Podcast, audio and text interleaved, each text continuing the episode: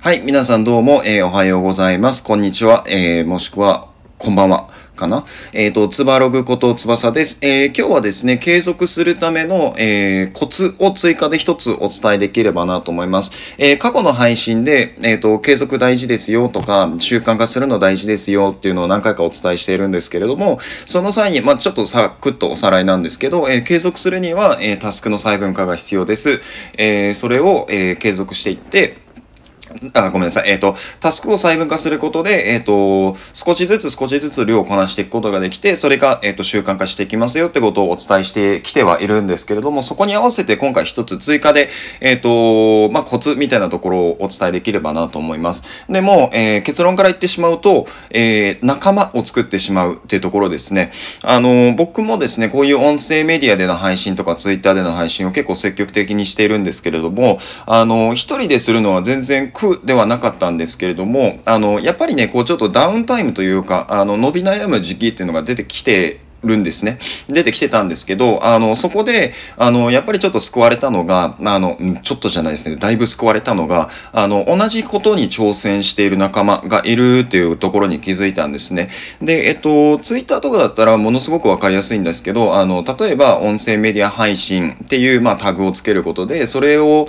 なんだろうな、同じことに対して挑戦しているっていう人をこう、まあ、見つけやすいんですよね。で、そういった人たちをフォローしていくと、まあ、お互いにこう、えー、まあ、リップし合ったりとか、えー、メッセージのやり取りをしたりとかっていうのも発生していて、まあ、ちょっとずつこう、まあ、ノウハウをシェアしてもらったりとかっていうところもあるんですね。で、音声メディアに関しては、それこそこの数日ですかね、あの、他の、えっ、ー、と、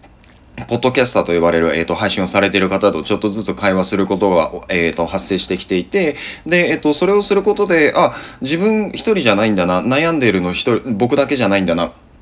っていうふうにあの感じることが多かったんですね。で、そうなってくると、あ、一緒に頑張ってる人がいるんだ。自分今ちょっとここでつまずいているけど、あの、あの人も頑張っているから、えー、自分もこれからもっと頑張ろうっていう、あの、モチベーションをキープすることができるんですよ。なので、えっ、ー、と、仲間を早い段階に見つけてしまうのは、えっ、ー、と、一つの、えー、コツかなと思っています。ただね、もちろん、あの、ただ一方的に情報を